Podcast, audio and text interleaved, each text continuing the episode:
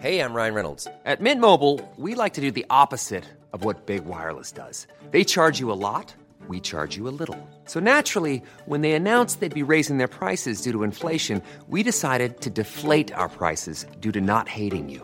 That's right. We're cutting the price of Mint Unlimited from $30 a month to just $15 a month. Give it a try at mintmobile.com slash switch. $45 upfront for three months plus taxes and fees. Promo rate for new customers for limited time. Unlimited more than 40 gigabytes per month. Slows. Full terms at mintmobile.com.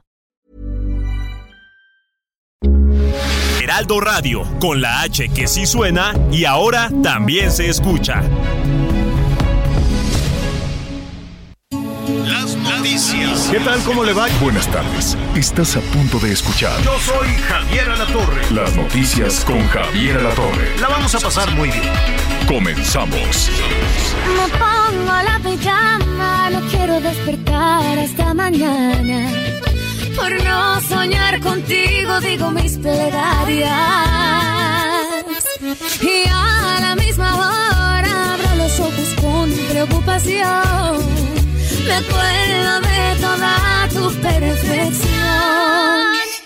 Las tres de la mañana y yo despierta, vueltas la cabeza. Bueno, muy bien, qué gusto saludarlo. Este inicio de semana, este lunes, un lunes este, ya con bajas temperaturas, ¿eh? empieza, bueno, después se acomodan las cosas, vuelve a ser templadito, pero sí, hoy amaneció fresquecito, fresquecito. Qué gusto saludarlo, estamos escuchando Insomnio, es María León está de gira, suerte a la María. Esta, por estas temporadas, pues empiezan los conciertos, las celebraciones, una temporada de muchísimo trabajo para los artistas, qué bueno, cosa que me da mucho gusto porque andaban muy de capa caída.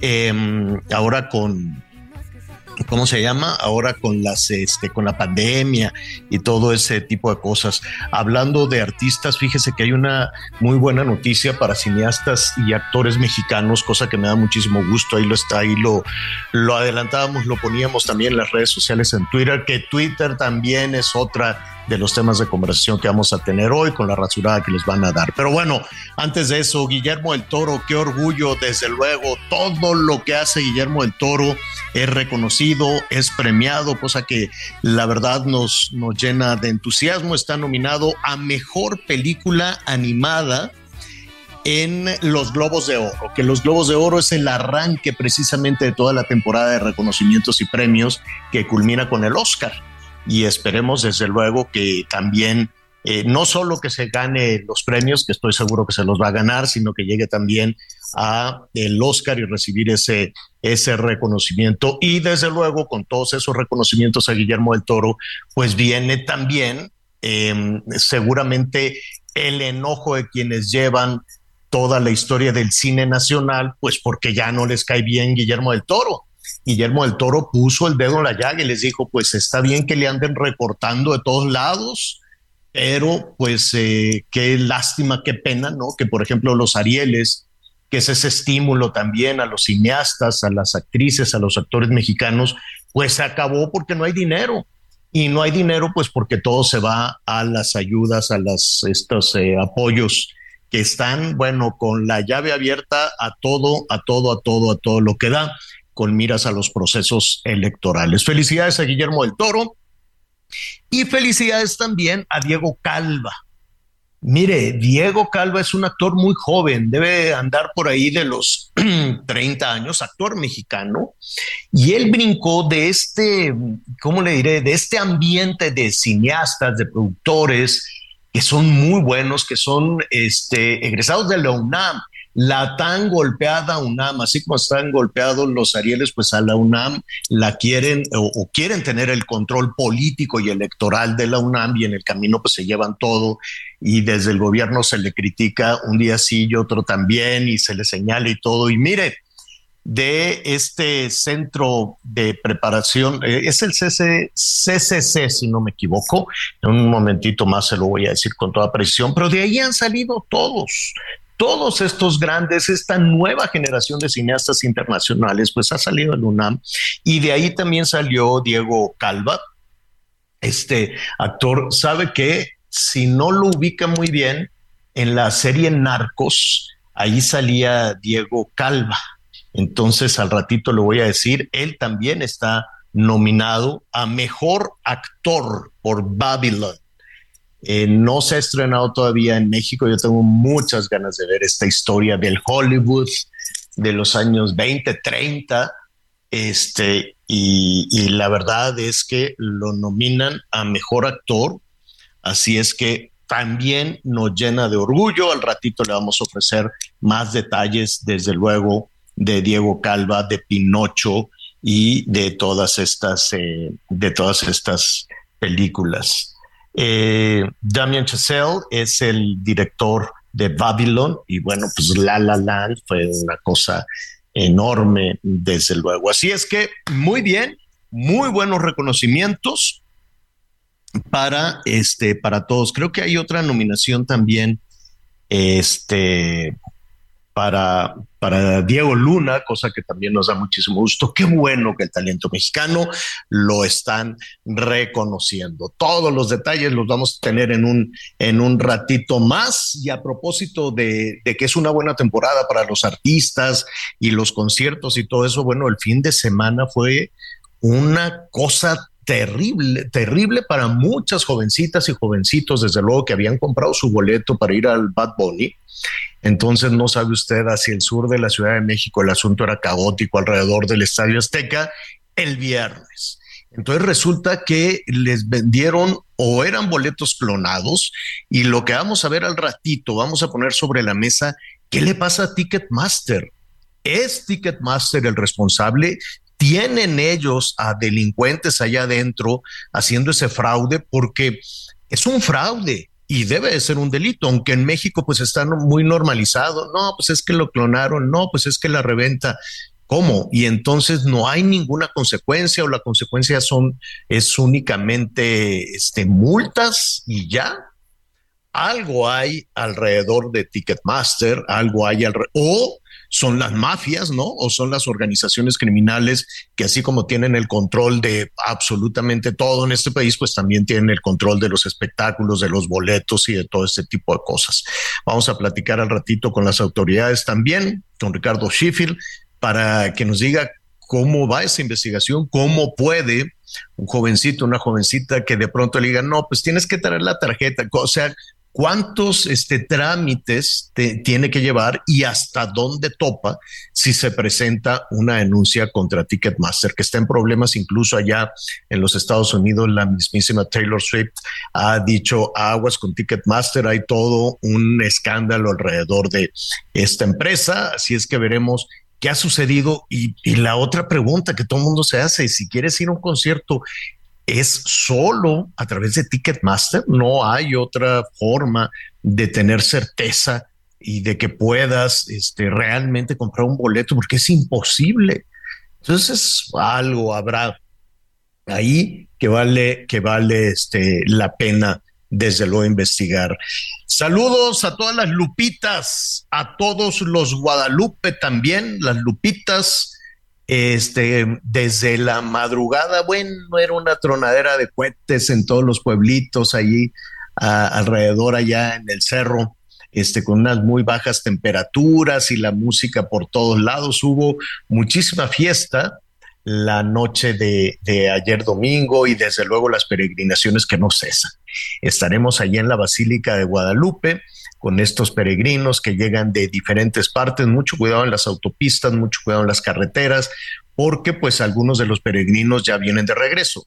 Probablemente no, no regresarán caminando, ¿no? No regresarán de la misma manera en que llegaron a la Basílica de Guadalupe, probablemente lleguen ya con, con camiones, con otros vehículos, van un poquito cansados, así es que pues hay que, que apoyarlos. Hay gente muy solidaria en todas las rutas de acceso a la Basílica de Guadalupe que les han repartido pues un poquito de, de agua, desde luego, un poquito de café, este, un poco de pan dulce, tortas, en fin, ¿no? Hay buenas personas que se establecen ahí en las rutas de acceso a la Basílica de Guadalupe y veremos qué es lo que está sucediendo justo ahora ahí en la Basílica de Guadalupe. Jornada de horror en Guerrero, de terror en Guerrero. Y eh, ya mataron a prácticamente una familia completa. Dicen que fueron los de la familia michoacana Estaremos también ahí en un momentito más con Miguel Aquino, nos dirá quién es quién con esta jornada terrible de ejecuciones allá en Guerrero y Sonora, ¿qué quiere que le diga? Sonora nomás no puede avanzar con este tema de la inseguridad. Las quemazones, los enfrentamientos, los choques, los aguainas que le han pasado tremendamente mal también allá en Sonora con estos temas de la violencia. De todo esto, desde luego, y muchísimo más, vamos a tener para usted esta tarde. Apenas empezamos, me da muchísimo gusto saludar a mis compañeros Anita Lomeli y Miguel Aquino. ¿Cómo están?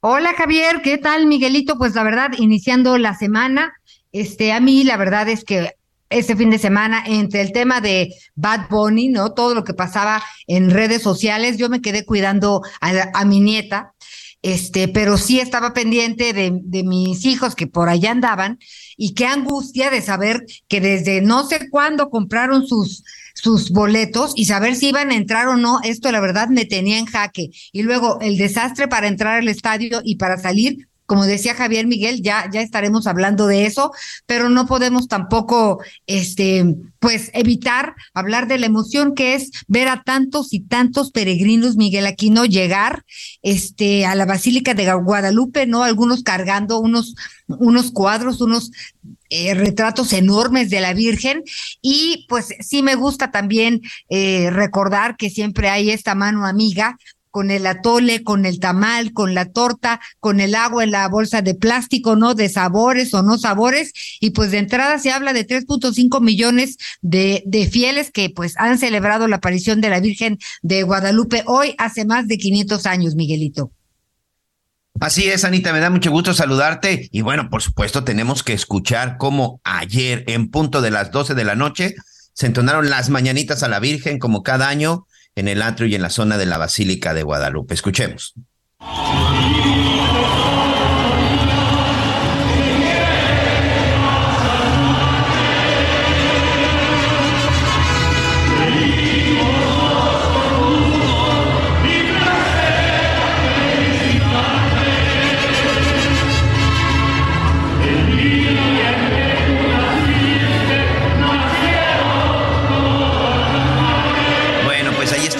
Parte de lo que se vivió, por supuesto, un abrazo para todas las lupitas, un abrazo, un abrazo para todos quienes estén, y también para los lupitos, ¿eh? Porque también pues hay muchos. los lupitos. Mándale un abrazo a mi mamá que te admira mucho, Miguel Aquino. No, pues le mandamos y es mi lupita consentida. No, pues le mandamos un abrazo con todo nuestro cariño, con todo respeto. Doña Lupita, espero que su hija y sus hijos la hayan consentido mucho y por supuesto que se le esté pasando muy bien. Le mandamos un abrazo, le mandamos un, un caluroso eh, beso a todos, a todas las Lupitas y los Lupitos, porque en verdad es un día, un día muy especial. Aquí, por ejemplo, en casa, la, la verdad es que también son muy guadalupanos, por ahí le pusimos sus virgen, su, sus flores, perdón, a nuestra Virgen y por supuesto a seguir celebrando. De hecho, en unos minutos, en cuanto nos diga nuestro equipo de producción, vamos a enlazarnos con nuestros compañeros de Heraldo Radio, todo el equipo que está, pues prácticamente desde el día de ayer, 10 millones de personas estuvieron y estarán visitando la Basílica de Guadalupe en los próximos días. Prácticamente este operativo inició el 8 de diciembre. Desde hace ya aproximadamente una semana ya empezaba a llegar la gente, Anita, pero 10 millones de peregrinos pasaron por la Basílica de Guadalupe y ese es el cierre que incluso se va a dar en cualquier momento, porque por supuesto hoy es el día más importante y muchos siguen pasando. Pero ¿cómo se está viviendo? ¿Qué es lo que está sucediendo? ¿Te parece si nos enlazamos ya con nuestro compañero Gerardo Galicia? Él está ahí en la celebración de la Basílica de Guadalupe.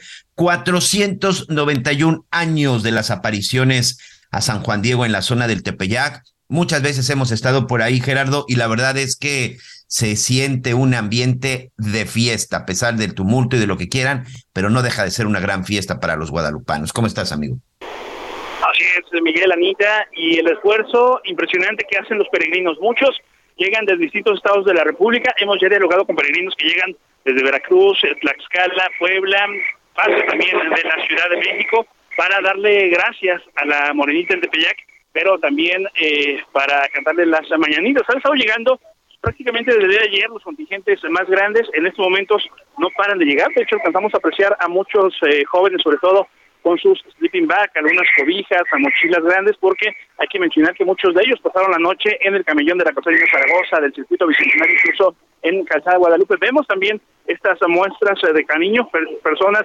regalando alimentos, regalando comida a los peregrinos que nos alcanzamos a apreciar que algunos de ellos llegan muy, muy cansados. Me voy a acercar con algunos de ellos para tratar de charlar brevemente. Amiguita, estoy transmitiendo en vivo para Heraldo Radio. ¿Desde dónde vienen?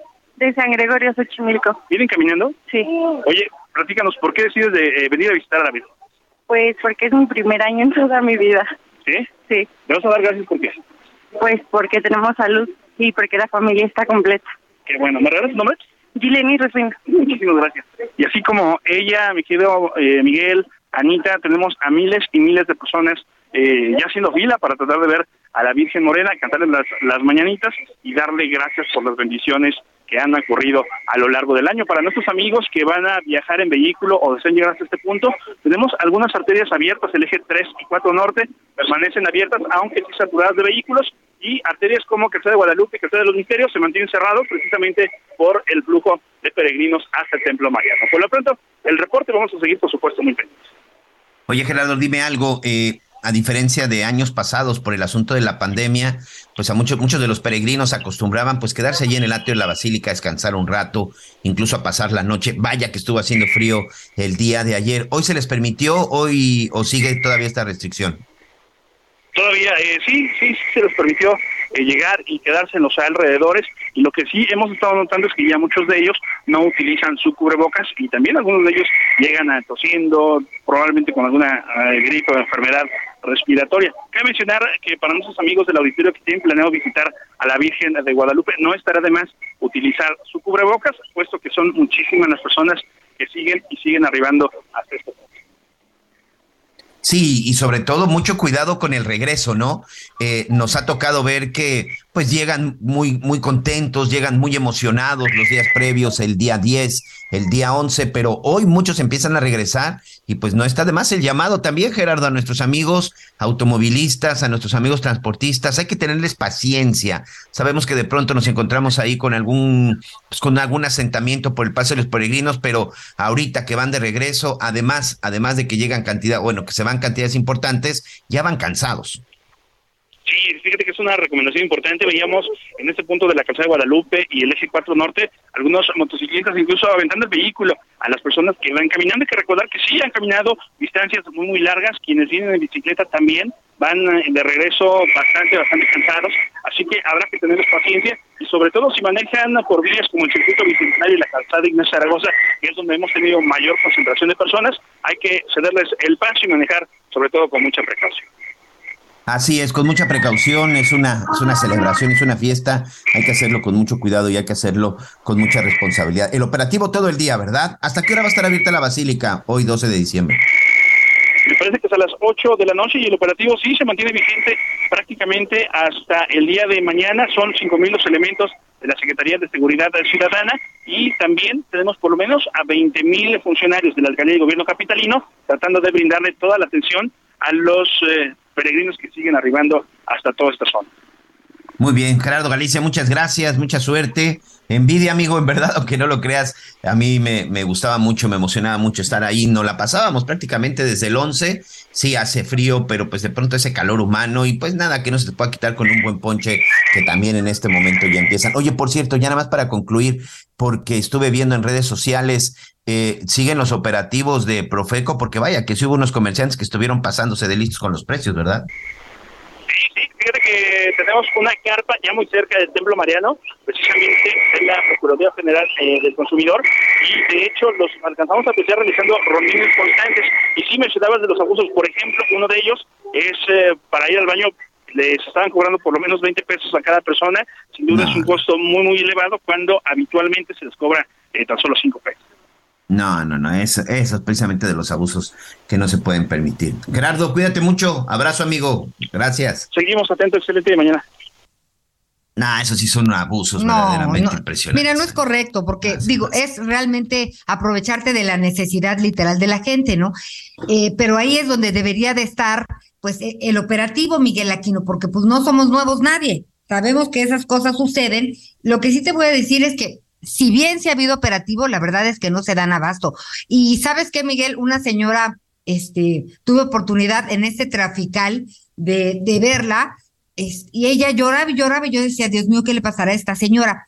Ella quería venir desde hace dos años, se había organizado con, con su esposo para ir a la peregrinación. Su esposo siempre decía, no, que el tráfico es mucha gente, este, y la señora que hay que llevar a los nietos. Ya ves luego cómo nos organizamos las familias.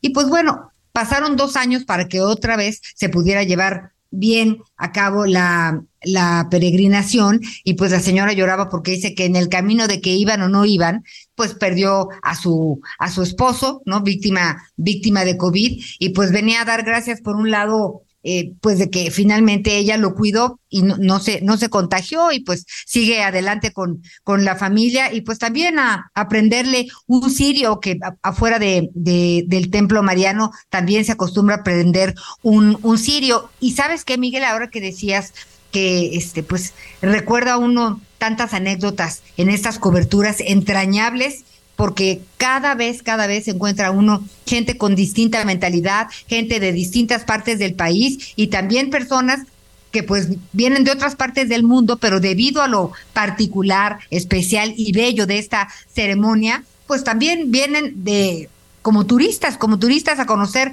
el templo mariano y no no me dejarás mentir, Miguel.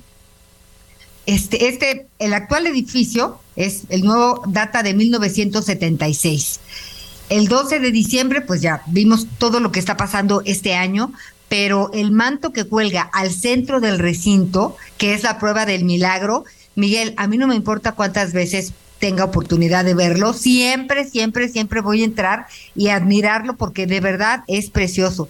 Este, y desde ahí es como alguna vez dicen que Juan Dieguito miró a la Virgen de Guadalupe y se observa el resto de sus hijos. La protege un vidrio que ha resistido atentados y se la puede ver a pocos metros desde una banda móvil que pasa bajo sus pies. Eso es, o sea, de boletín pingüín. No hay de ponerse, de hincarse a rezar ni nada porque siempre tiene una gran demanda el poder llegar a este lugar de la Basílica, Miguel. Sí, y la verdad es que es algo que evidentemente debemos, estar, debemos estar muy orgullosos. Hay una cifra que nos habla de la magnitud de la guadalupana. Hay una cifra que es impresionante. La Basílica de Guadalupe se encuentra entre las cinco iglesias más visitadas en el mundo. Nada más está por debajo de la iglesia de, de la Basílica de San Pedro en el Vaticano, de la iglesia de Nuestra Señora de Fátima y posteriormente está la Basílica de Guadalupe. Incluso la Basílica de Guadalupe tiene más visitantes que la propia iglesia de Notre Dame. Apenas eh, en esta oportunidad que tuve de, estar en la zona de, del Vaticano, Anita, fíjate que entré a la zona en donde se, encuentran las catacumbas, que es en donde están las, este, los, féretros, eh, las tumbas de los papas, y me llamó mucho la atención porque bajando, ¿sabes cuál es la imagen que está?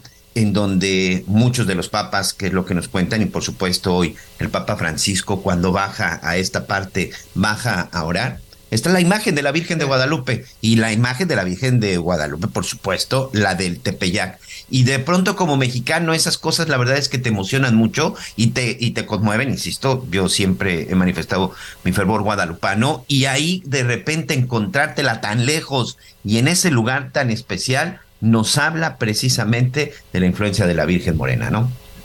Así es, repetimos, eh, por favor, con mucho cuidado, con mucho, con tolerancia, porque ahí vienen de regreso las personas, ¿no? Todavía mañana también seguirán llegando todavía algunos peregrinos, la mayoría ya vienen de regreso y pues se vuelve un éxodo y ríos de gente. Los ciclistas, por ejemplo, Miguel, fíjate que les dejaron un carril pero imposible que fueran en ese carril porque además pues se iban cayendo unos a otros y se como efecto dominó. Entonces, mm, por más que quisieron respetarlo, fue imposible, se abrieron un poquito y pues bueno, esto evidentemente genera un caos en cuanto al tráfico, pero pues ya sabemos, ¿no? O, o no nos metemos por estos lugares y si tenemos que que entrarle, pues con paciencia, con tolerancia y con muchísimo respeto. Ya van de regreso los peregrinos cansados, este, y con el corazón alegre. Espero en Dios, Miguel Aquino.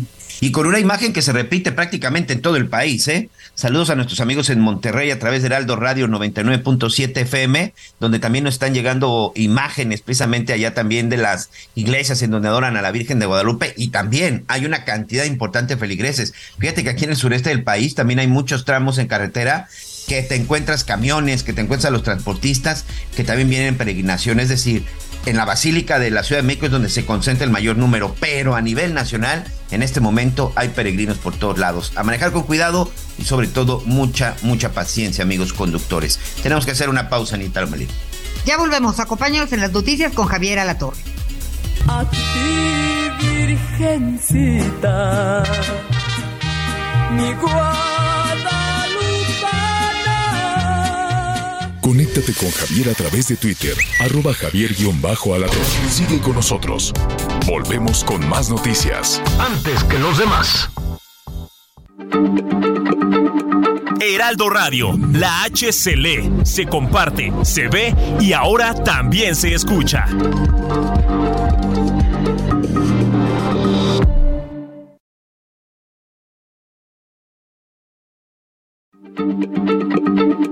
Heraldo Radio, la H se lee, se comparte, se ve y ahora también se escucha.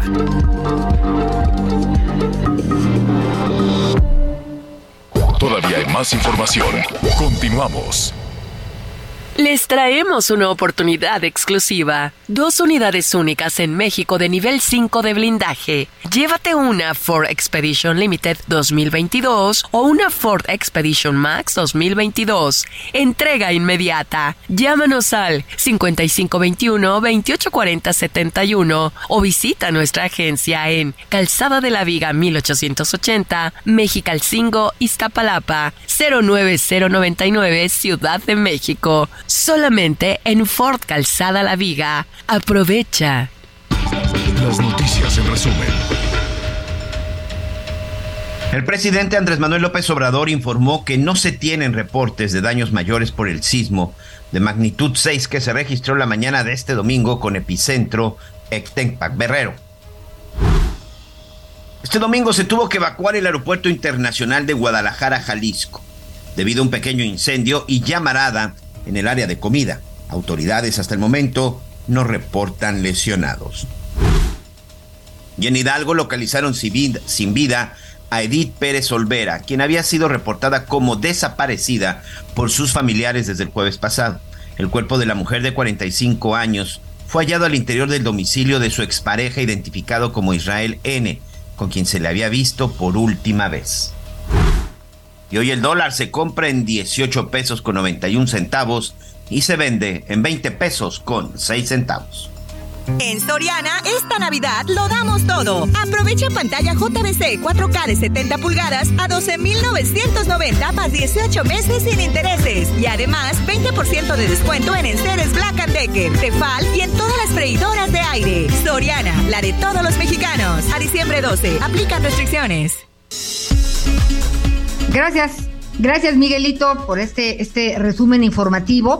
Y bueno, hay que también estar muy pendientes de los efectos del Frente Frío 16. Viene la segunda tormenta invernal, se habla de un canal de baja presión y pues bueno, ya se siente en buena parte del país.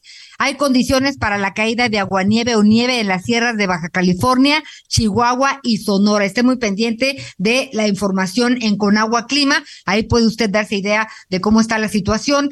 Pero ya que hablamos de este frío que, que está haciendo en Sonora, también tenemos que hablar de lo que pasó este fin de semana, ¿no? Una jornada violenta, eh, quema de negocios en Guaymas y en Palme, y también pues se, se, han llevado a cabo detenciones. Por esa razón queremos platicar contigo, Crimilda Bernal, directora del Observatorio de Sonora por la Seguridad. Buen día, ¿cómo estás? Bien, muchísimas gracias por el espacio. ¿Qué es lo que está pasando en Sonora? Bien, eh, Sonora está pasando por una situación bastante difícil. Están ocurriendo cosas que no nos pasaban como Estado. Incluso el, con el acontecer de los meses se ha ido profundizando. Eh, desde principios de marzo de este año, pues hubo registro de personas colgadas de un puente en Guaymas, balacera tras balacera en la zona turística de San Carlos, que también está cerca del puerto de Guaymas.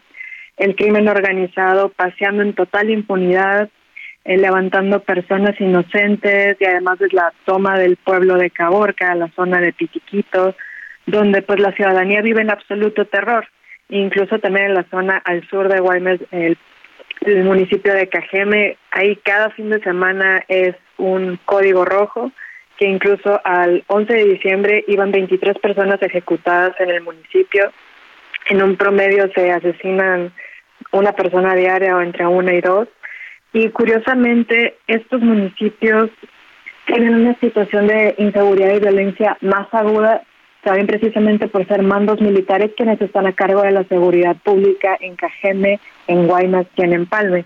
Incluso como mencionas, el todo lo acontecido este fin de semana, la, los disturbios, como se anuncia en redes sociales, la quema de negocios y las personas asesinadas, pues son bastante similares a lo que ocurrió no hace mucho en varias entidades federativas, donde también fueron la característica quema de oxos en Ciudad Juárez, en Zacatecas me parece que también, que pues las autoridades ahora salen con que ya hubo personas detenidas, siete generadores de violencia tras dichos disturbios, pero pues como dice este dicho, después de la tragedia se tapa el pozo.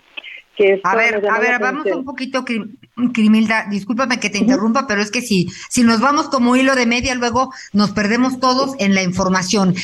Eh, este fin de semana ya lo estabas mencionando, lo mencionamos al principio, pues hubo hechos de violencia en los municipios de Empalme, Guaymas, esto en Sonora. Se incendiaron algunos eh, negocios de tiendas de conveniencia, autos también, este, y eh, resulta que hay ahorita 800 elementos de las Fuerzas Armadas que participan en los operativos de seguridad, principalmente en Guaymas y en Empalme y en las últimas 24 horas las fuerzas de seguridad han detenido a 22 personas y pues esto trae el aseguramiento de armas largas, granadas de fragmentación, armas cortas, cartuchos de alto calibre, en fin. Pero como tú dices, a ver, esto se está viendo cada vez con más frecuencia. ¿A qué lo atribuyes? Vámonos a las causas. principalmente a que la estrategia de seguridad está mal planteada y nuestras autoridades no están siendo lo suficientemente responsables de las situaciones particulares de cada municipio. Eso podríamos determinarlo como lo primero. Además, el que se continúe en total impunidad la operación de estos grupos. O sea, nunca, antes de llegar a este momento, pues hay que decirlo, todo esto se fue gestando porque autoridades nunca pintaron esa raya como autoridad que debieron de haber marcado en su momento de detener a esas personas que siguen operando en total impunidad y que han realizado lo que se vivió este fin de semana, porque muchas de estas personas también tuvieron sus antecedentes penales y pues siguen libres. Y también hay que mencionar la, la proliferación de estos grupos delictivos que cada vez más están continuando sus operaciones y que están disputándose a las plazas. Esa es otra. Además de, como mencioné hace un momento, la mala estrategia, que eso nos ha costado bastante a las y los sonorenses, que cada vez más em, las personas están dejando de visitar estos lugares tan emblemáticos como lo son Guaymas de Empalme, precisamente por la zona turística de San Carlos, que pues es fecha de fiestas, que la gente va a visitar a sus seres queridos. Hay quienes ya están cancelando y hay incluso personas que se están yendo de Guaymas, precisamente por la violencia que no cede. Oye, y esto que dices en relación a la, a la estrategia de seguridad, o sea, entonces, si esa estrategia, ¿cuál es la estrategia de seguridad que están utilizando y cuál es la que ustedes sugieren como expertos en esta materia? Y además, pues bueno, le recuerdo que estamos con Crimilda Bernal, director del Observatorio Sonora por la Seguridad. Eh, ¿Qué es lo que ustedes sugieren? Que desde un principio, como Observatorio Sonora por la Seguridad, siempre hemos hablado de la profesionalización de policías, el que es fortalecer desde lo local a las instituciones de seguridad ciudadana. Esta siempre ha sido una de las principales, además de tener un verdadero control de rendición de cuentas a los municipios y a sus corporaciones. Y ya que estamos hablando de la zona de Guaymas en Empalme, estos municipios son quienes más policías municipales eh, han sido asesinados a lo largo del año. Precisamente Guaymas es el que encabeza la lista y le sigue el municipio de Empalme con Empalme con tres policías municipales asesinados y Guaymas con cinco. Aquí estamos viendo cómo se han abandonado estas corporaciones y la estrategia a nivel estatal pues también se ve un poco comprometida al respecto porque se ve cómo se le da esta carga eh, bastante relevante a las Fuerzas Armadas, como se ha visto desde el discurso federal y se sigue esta pauta en los municipios pues del mismo, sí. con la misma ideología. Eh, también hay que reconocer Ajá. sí, que tenemos un déficit de policías estatales, sin embargo no es una excusa para tener este caos que se está gestando en el Estado y que está pues viéndose reflejado en este preciso instante. Miguel Aquino tenía algunas inquietudes. Muchas gracias, muchas gracias, Anita. Criminda, me da mucho gusto saludarte. Esto que ahorita comentamos es parte de lo que sucedió el día de ayer, sobre todo en Empalme, en la zona de, de Guaymas. Hoy por la mañana se da otro ataque, que por cierto muy cerca de la casa la casa de gobierno, la casa de gobierno municipal. Hoy otra vez se da un ataque a las 10:30 de la mañana en el estado en el estado de Sonora en este municipio, pero la semana pasada el propio gobernador este Alfonso Durazo anunciaba la llegada de 800 militares. La pregunta es, si llegaron los 800 militares, ¿qué están haciendo esos 800 militares en caso de que llegaron? Y si esta estrategia es en la que estamos viendo que no funciona. Qué bueno que mencionas el ataque de esta mañana porque no es la primera vez que se ataca a un símbolo tan importante que es la investidura municipal. El año pasado ocurrió un ataque directo al Palacio Municipal de Guaymas que iba dirigido precisamente al mando militar que era en ese momento la encargada de la seguridad pública. Y ahí pues lamentablemente falleció, bueno, fue asesinada una joven activista feminista que estaba protestando en el palacio con el resto de sus compañeras. Una fue herida y sigue pues viviendo los las secuelas de este terrible trauma que vivieron las chicas y volviendo al tema de los nuevos elementos de las Fuerzas Armadas que llegan al puerto, pues no es la primera vez que llegan tantos. Hace un par de semanas llegaron 200 entre Guaymas y Empalme y hace dos semanas antes de lo que se anunció de esos 200 habían llegado 300 más. O sea, cada vez estamos viendo cómo llegan más elementos de Sedena, Marina y Guardia Nacional, pero pues no estamos viendo eh, los frutos de esa protección ciudadana que tanto nos marcan en el discurso oficial. No estamos viendo cómo la ciudadanía esté protegida, incluso cada vez vemos con más naturalidad estas balaceras donde en medio quedan las infancias sonorenses, en cómo ya tres escuelas pues se han vuelto virales, el cómo las, las y los maestros están tratando de poder contener el pánico entre sus alumnos, el cómo tratan de proteger a las infancias sonorenses a falta de lo que las autoridades pues están propiciando para el municipio. Oye, quiero yo, eh, ya, ya para, para concluir en mi caso, eh, por lo menos tiene seis meses, me atrevo a decirlo de esta manera, seis meses que se agudizó la violencia en esta zona, principalmente en Caborca, y con el análisis que ustedes han hecho desde este, eh, desde esta oficina, sobre todo, bueno, en la, donde están ustedes revisando, desde lo que es el Observatorio Ciudadano para la Seguridad en Sonora, tiene que ver con la captura de Rafael Caro Quintero, es decir, antes de, antes de la captura de Rafael Caro Quintero, la violencia no era tal. Hoy se puede decir que estos grupos de narcotraficantes están peleando lo que era de Rafael Caro Quintero. Me parece que al menos en la zona de Caborca, históricamente siempre así han estado estos grupos ahí.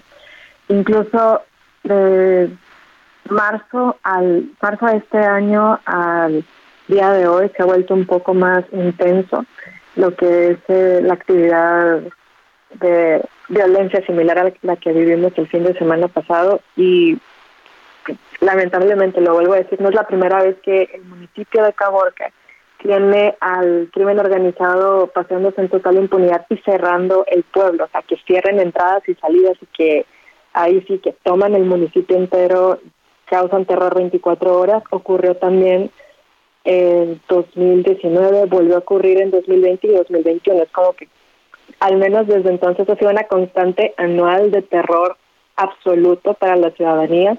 Y ahora pues se ha vuelto algo ya incluso hasta cotidiano el que las personas vivan ese terror constante y que sean las balaceras en la zona pues, es como triángulo casi de eh, Caborca, Chiquito, Sonoita y que también hay que mencionar hay un hay una mina bastante importante de oro en Caborca, en toda esta zona del norte, que también es parte de la disputa entre estos grupos delictivos, pues es un recurso natural muy valioso que pues están tratando de obtener y sin embargo las autoridades tampoco nos están propiciando la seguridad a las personas que están viviendo ahí y pues vuelvo a mencionarlo, desgraciadamente la ciudadanía queda en medio de tantas malas decisiones y fuegos cruzados y llamándolo, yo lo considero es un indigno daño colateral que siempre lo marca el discurso oficial a los asesinatos de civiles ajenos a toda esta tragedia. Bien, pues estaremos muy pendientes de todo lo que sucede. Eh, gracias por, por esta charla. Crimilda Bernal, director de Observatorio de Sonora por la Seguridad. Eh, van más de 22 personas detenidas. Vamos a ver en qué termina este asunto y pues finalmente eh, que nos expliquen qué es lo que está pasando, me parece que es lo, más importante y qué estar haciendo para que deje de pasar. Estaremos pendientes y muchas gracias hasta Sonora. Buen día. Muchísimas gracias a ustedes por su tiempo y que tengan muy buena tarde. Un abrazo. Y lamentablemente no solamente en Sonora, pues este han sido días violentos, Miguel. Sí, lamentablemente no. Lamentablemente no solo es el estado de Sonora.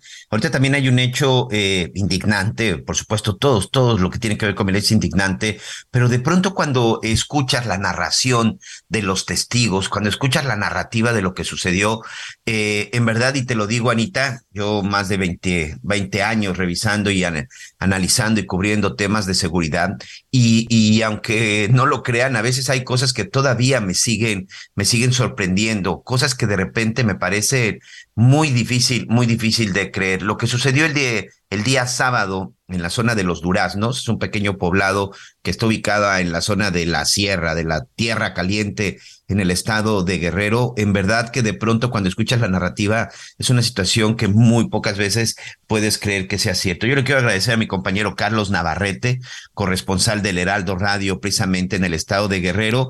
Y digo, eh, de repente sorprendente, Carlos, porque eso de que los llaman, los juntan, pues como ya lo hemos visto en muchos poblados, pues parece que los delincuentes son los que mandan y no existe autoridad municipal o estatal que pudiera poner orden. ¿Cómo estás, Carlos? Gusto saludarte. Buenos días, buenos días al auditorio. Efectivamente, pues como bien dices, eh, informar que seis hombres y un menor de edad muertos fue el resultado de un ataque a balazos ocurrido el sábado en contra de pobladores de la comunidad de El Durazno, perteneciente al municipio de Coyuca de Catalán, en la Tierra Caliente de Guerrero. De acuerdo con un reporte oficial de la Fiscalía General del Estado, el sábado al mediodía, hombres armados que viajaban en 10 camionetas tipo pick-up rotuladas con las iniciales del grupo delictivo La Familia Michoacana ingresaron a la comunidad. La información refiere que los civiles armados convocaron a una reunión dentro de una escuela primaria, por lo que en el lugar se concentraron varias personas a quienes de inmediato les dispararon, acto en el que perdieron la vida a las siete víctimas. Familiares de las personas muertas se negaron a que los cuerpos fueran enviados a la práctica de la necropsia e informaron que no interpondrán una denuncia por temor a represalias. La Fiscalía indicó que en coordinación con la Secretaría de Seguridad Pública, la Secretaría de la Defensa Nacional, la Marina Armada y la Guardia Nacional se implementó un operativo en esta comunidad para resguardar a la población y comentarles pues en este contexto esta zona de Guerrero es una zona muy conflictiva, no es la primera vez que ocurre un hecho de estas dimensiones, hay que recordar que en octubre pasado 20 personas fueron asesinadas en, en el municipio de San Miguel Totolapan, que también se encuentra en la región de Tierra Caliente, una zona identificada por los complejos problemas de violencia. Bueno, las autoridades están intentando ya intervenir para tratar de tranquilizar y pacificar esta zona de la entidad. Hasta aquí mi reporte. Buenas tardes. Fíjate, aquí hay, aquí hay varias cosas que ya lo decía, de repente sorprendente. Pasa una caravana que circuló por varios lugares, una caravana llena de de hombres armados y que además ya ni siquiera tienen el menor empacho en colocar sus siglas para que identifiquen perfectamente que son de una organización criminal. Ese poder que tienen para literal tomar las llaves de la escuela o poder ingresar a una escuela, y si no me equivoco y tú me corriges, Carlos, es una escuela primaria y que evidentemente ahí pues yo me atrevo a utilizar la palabra fusilaron a estas personas porque ahí los llamaron y supuestamente tenían que acordar algo y simplemente llegaron y los masacraron. Pero lo más sorprendente, y estoy basándome en el, en una en una información que subieron a través de Twitter las autoridades de la Secretaría de Seguridad del Estado de Guerrero. Nada más se tardaron en llegar las autoridades policíacas del estado de Guerrero a la zona de los Duraznos 24 horas. ¿Es correcto?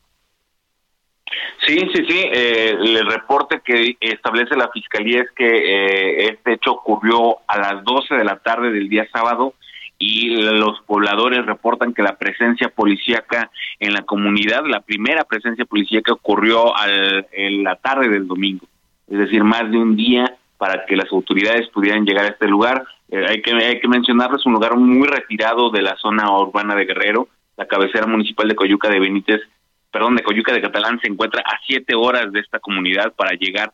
Pues hay, eh, son carreteras eh, larguísimas, en muy mal estado, lo que complica la comunicación. Este Y bueno, más de 24 horas, como bien mencionas, fue lo que tardaron las autoridades en llegar a hacer acto de presencia en este lugar eh, y confirmar nada más la presencia de estos cuerpos, ¿no? De las personas que perdieron la vida, entre ellos un menor de 15 años de edad. Wow. Y que prácticamente casi todos eran integrantes de una sola familia, ¿no? Sí, sí, sí, lo que se dice es que en el poblado, justo el día en que ocurrieron estos hechos, había pocas personas, muchos habían salido de la comunidad a visitar familiares, a realizar trámites en el ayuntamiento, así es que eran muy pocas personas las que estuvieron eh, eh, ese día en este lugar probablemente de no haber sido así, incluso la cantidad de personas que fallecieron pudo haber sido más grande. Sí, y, de repente también cuando escuchas la narrativa, que era lo que comentaba hace, hace unos momentos, en donde decían los pobladores, nosotros pedíamos prácticamente un SOS de vengan a rescatarnos, ninguno se atrevía a salir del poblado por temor a que los fueran evidentemente a emboscar, ya lo dices tú muy bien, siete horas, pero no 24, 25 horas en tardar en llegar. Tiene helicópteros la Secretaría de Seguridad Pública del Estado de Guerrero, ¿correcto? Efectivamente, justo desde el sábado ya, ya había información en redes sociales, los pobladores que fueron víctimas de, esta, de este ataque, algunos alcanzaron a grabar con sus teléfonos celulares la balacera, subieron estos videos a redes sociales pidiendo ayuda a la población, pidiendo a las autoridades que acudieran a este lugar desde la tarde del sábado y a pesar de esas evidencias en donde era evidente, se escuchaban los disparos de arma de fuego, este, pues las autoridades no hicieron acto de presencia hasta el día siguiente y el primer comunicado oficial al respecto confirmando el hecho se difundió ayer por la noche. O sea, al parecer sí hubo un poco de lentitud por parte de las autoridades. Muy bien, muchas gracias por tu reporte, Carlos. Cuídense mucho. Un abrazo a nuestros amigos en el estado de Guerrero. Hasta luego, buenas tardes. Y esto, y esto que voy a comentar, Anita, amigos, es a título muy personal. A las autoridades de Guerrero, a las autoridades estatales del Guerrero, simple y sencillamente lo que hicieron es una muestra de que no le importa sus gobernados, no le importó lo que le sucedió a estas familias en la zona de los duraznos. Simplemente lo dejaron en segundo término, les valió un cacahuate y dejaron a estas personas solas y sobre todo a merced de estos delincuentes.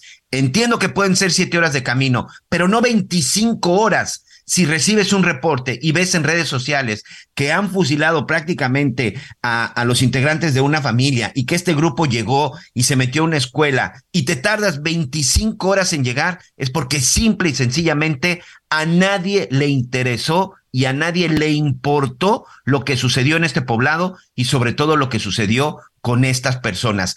Esa, desde un punto de vista muy personal, es la calidad que en este momento de las autoridades que están gobernando el estado de Guerrero. Y vamos desde arriba, que es en donde está la cabeza. Insisto, te tardas un día en llegar a un poblado cuando cuentas con helicópteros, que eso sí utilizan para estarse trasladando los funcionarios y no llegas a apoyar a esa gente. Eso simple y sencillamente creo que deberían de revisar. Eso es en lo que deberían de preocuparse muchos diputados, Eso es verdaderamente lo que deben de legislar, ver que las autoridades estén cumpliendo, eh, sobre todo que eh, vean que se esté cumpliendo la ley. Proteger a los ciudadanos está marcado en la Constitución. Es obligación de los gobernantes proteger y brindar seguridad a sus gobernados, Anita Lomeli. Ay, Miguel Aquino, pues mucho que hablar en relación al tema de la seguridad y también, oiga, eh, pues ya hay que estar pendientes de los aguinaldos, ¿no? Estamos a días de que se cumpla el, pues bueno, el plazo para que queden, eh, pues ya pagados liquidados los aguinaldos y hay que tener mucho cuidado porque según los expertos este maratón Guadalupe Reyes se comerá 21 días de salario. Este año la comida y los productos para festejar el Guadalupe Reyes Candelaria son 30% más caros. Así que este cálculo de que familias enteras invertirán 21 días de salario para cumplir con esta tradición, según la ANPEC, hay que estudiarlos muy bien eh, y pues y pues hay que apretar el cinturón, hay que ser prácticos, este Miguel Aquino, y bueno, vamos a buscar las formas, ¿no? Nuevas ideas, otras este fórmulas para pasarla bien y pues ver de qué forma nos ahorramos pues este gasto que aumenta en, en, los productos que adquirimos. Pero ¿te parece que hablemos de este y otros temas después de una pausa? Vamos a una pausa y regresamos con más.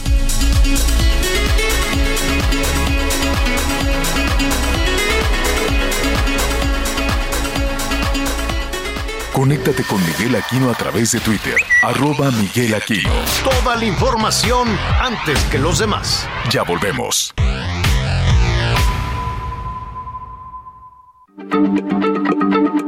Heraldo Radio, la H se lee, se comparte, se ve y ahora también se escucha.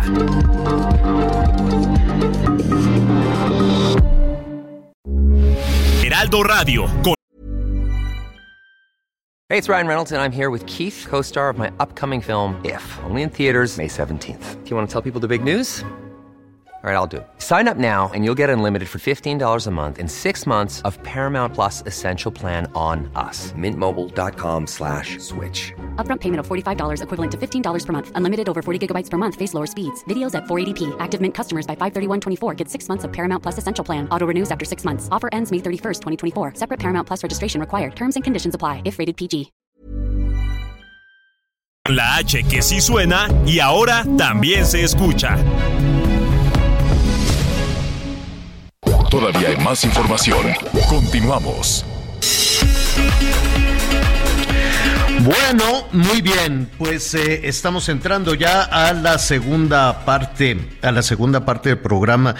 Eh, yo muy tempranito, Anita Miguel, revisé mi, mi Twitter.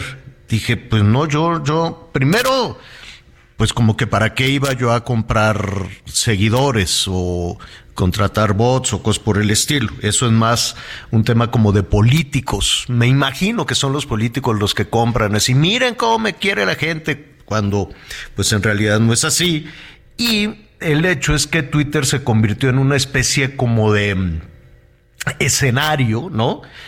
Hágase de cuenta que es un escenario y mientras eh, más, más grande sea el templete y el teatro esté más lleno, pero, pero el, el mismo, imagínese que un cantante le paga a la gente para que le aplauda, ¿no? Imagínese que un cantante llene el Auditorio Nacional y entonces eh, le dice a Anita y a Miguel y a los medios, no, ya llevo como tres temporadas, sold out, ya todo lleno, pero pues que ese mismo cantante sea el que, el que paga para que se llene el escenario. Digo, no es así, evidentemente, es un asunto muchísimo más complejo, debe de ser muy caro, pero yo me acuerdo que cuando Elon Musk estaba por eh, comprar Twitter a una cantidad exorbitante de dinero, 46 mil millones de dólares, algo así, después dijo, ¿saben qué? Este, no, mejor eh, quiero saber si los números que dice Twitter, si los millones y millones de, de personas que están interactuando en Twitter son reales y él nunca lo pudo comprobar. Fue, empezó a despedir, eh, la gente empezó a renunciar, otros se fueron, luego vinieron unos recortes tremendos y hasta donde tengo entendido va a haber una rasurada la empresa Twitter va a quitar estos eh, falsos seguidores. Entonces, pues imagínese pues yo no sé cómo van a quedar, por ejemplo, algunos, este, algunas celebridades, ¿eh? no, no necesariamente los políticos únicamente. Hay también algunas celebridades que dicen, mira, pues yo tengo tantos miles de seguidores y un poco para hacer negocio, ¿no? Entonces van a una empresa y le dicen, oye, fíjate que si yo hago una mención de, de, de tu marca, pues te va a ir muy bien porque tengo muchos seguidores. A eso les dicen influencers. Pero tampoco se sabe si son reales esos seguidores. Entonces hacen una inversión, dicen voy a comprar seguidores para pues poder hacer negocio y vender y vender las menciones. ¿Cómo se hace eso? No tengo ni idea. Le vamos a decir a un especialista porque no sé, tú sí sabes, Anita Miguel, en dónde se compran seguidores o cosas por el estilo. Pues yo no sé dónde, no, no sé dónde se compren, pero este, pero la verdad es que sí, sí, sí me parece que de repente, pues no son los bots, los bots, los bots es diferente, ¿verdad? Los bots son los que eh, tienen una misión de atacar a no, no, no nada más de atacar, ¿eh? Pueden elogiar o pueden atacar. Entonces, generalmente son empresas. Pero esos no son los que se compran, ¿o sí? Sí, también. Entonces, tienes empresas que generalmente están eh, en México o fuera de México para no ser detectados. Entonces te dicen, mira, yo tengo varias máquinas donde voy a reproducir el mismo mensaje, ya sea positivo o negativo. No puedo reproducir todo el mensaje. Ah, que a todo dar es Anita, ojalá fuera candidata a la jefatura de gobierno, ¿no? Una corcholatita, no Una corcholatita. Y entonces, a fuerza de estar dale dale y dale, puedes influir en la decisión de los demás. Eso fue lo que sucedió en los Estados Unidos con el triunfo de Trump. Los rusos sembraron la idea, ¿no? Eh, vía redes sociales, básicamente vía Twitter. Oye, Trump está poca más, digo, está todo dar, no sé qué, y sembraron ahí esa, esa idea. Entonces puede ser negativo o positivo.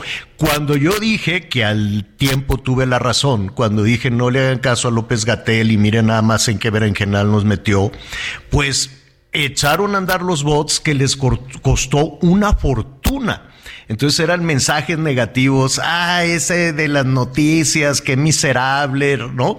Y al ratito, y se acabó, de un día, en cuestión de minutos, se fue a de 700 mil, 800 mil mensajes negativos que se han de haber gastado alguien, no sé quién, una fortuna, bajó de pronto a cero.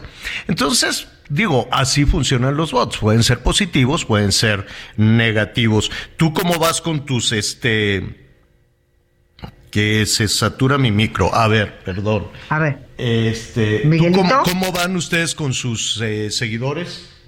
Pues yo voy igualita. Digo, lento pero seguro. ¿Y tú, Miguel?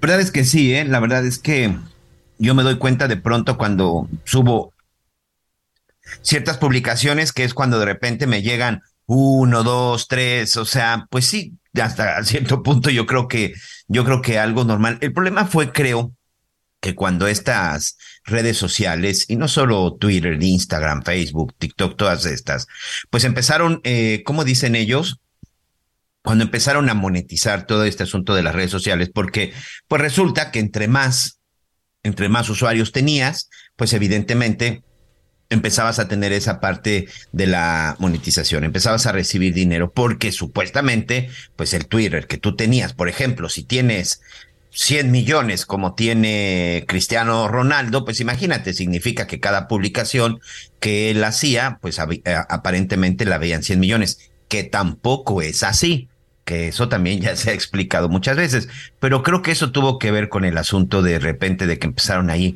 a inventarse cosas. Pero gran pregunta, señor, ¿eh? fíjate que me lo dejo de tarea.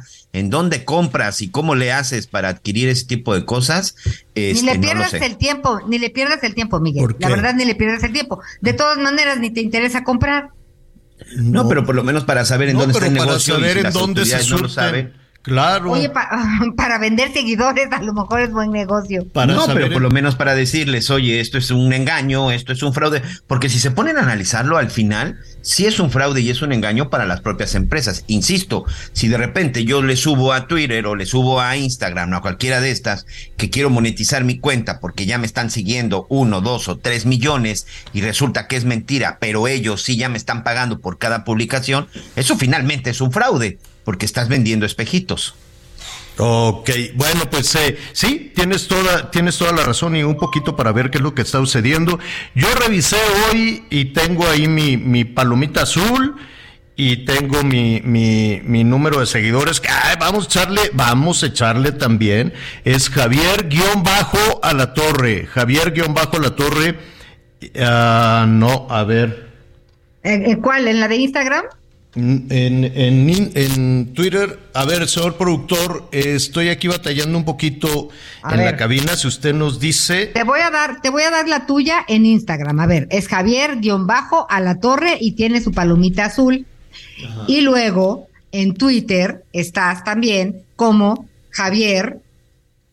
La estoy checando para que no me vayan a. Sí. sí, es Javier a la torre. En Twitter son tres, casi cuatro millones. Vamos a echarle candela para llegar a los cuatro millones. Pues que, estamos, eh, que se escucha fatal. Le ofrezco una, una disculpa. Nosotros te escuchamos muy bien, Javier. En Javier, en, Twitter estás como arroba Javier guion bajo a la torre. Ok. Este, yo aquí los escucho re bien. Es que, es que yo ya, ya voy con nuestro siguiente invitado y estoy de una mortificación que, eh, a ver. A ver. Señor productor, a ver, ¿pueden continuar Anita y Miguel, por favor? Gracias. Estamos listísimos. Fíjate que hablando de esto de la tecnología, hoy queremos platicar contigo, Salvador Martigui Quichava, experto en tecnología y redes sociales. Este tema ya estaba, ya, ya nos estabas escuchando, tiene que ver con la eliminación de cuentas de Twitter ya hablábamos de que Elon Musk publicó que continuará con los cambios en Twitter y una es hacer una limpia de bots y también pues de estos seguidores fantasmas. Tú que lo sabes todo, Wikichava, platícanos de qué se trata. Se trata de una purga, como ya había ocurrido hace unos cinco años que Twitter decidió que pues iba a ser como una limpia de muchísimas cuentas que permanecían inactivas o que pues de alguna forma mm, podrían ser sospechosas de ser bots.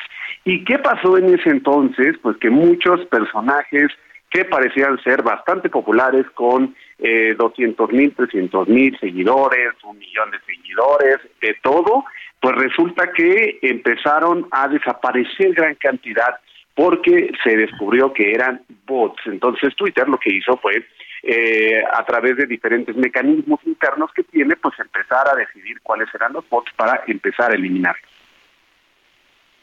Y esto, o, sea, digo, esto quiere decir que un día te vas a dormir con 600 mil seguidores y te vas a despertar con 300, o sea, ¿cómo, cómo, así lo vamos a notar? Eh, así tal cual puede ser. El, normalmente el proceso tarda unos cuantos días, este, puede ser una semana completa, donde poco a poco empiezan a bajar pues deja tú que sean tus seguidores, en realidad nunca lo fueron, porque había personas que compraban seguidores, agencias que le compraban seguidores a políticos, a diferentes figuras o personajes, pues unos sí relevantes, otros más o menos, pero pues había también una lucha de egos por saber quién tenía más seguidores en algunos momentos y lo que hicieron fue eh, que se empezó a desarrollar un mercado negro de bots.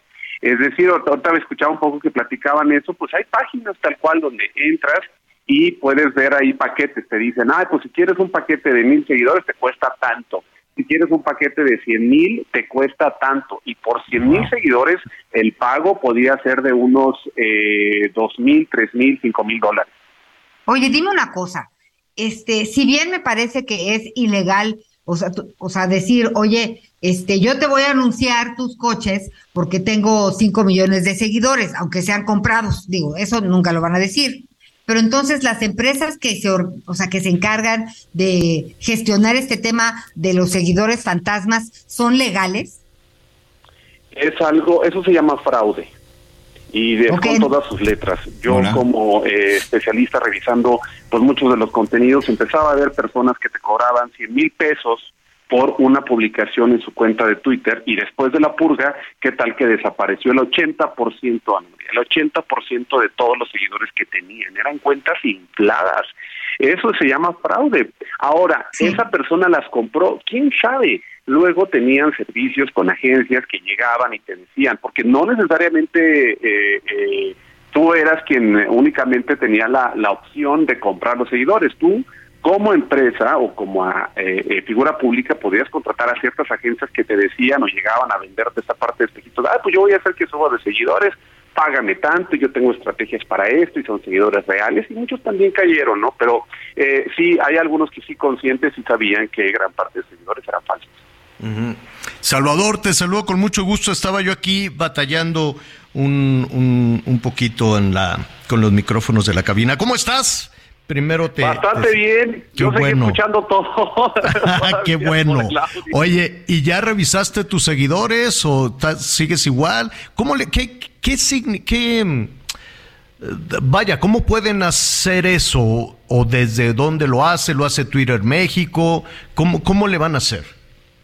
Ah, lo que tienen que hacer, eh, ellos ya tienen toda la colección de datos y dentro de los datos, imagínense un Excel gigante, tal cual, no, no, no estoy bromeando, un Excel gigante donde tú puedes saber y tienes información de cada una de las cuentas entre ellas tú puedes identificar qué cuentas, por ejemplo, están ubicadas en Rusia, qué cuentas tienen inactividad, o es decir, que nunca han entrado este, en los últimos cinco meses, qué cuentas ya no han tuiteado en el último año. Entonces, dependiendo de esos parámetros, Excel, por ejemplo, pues te permite que tú hagas este tipo de selección de criterios.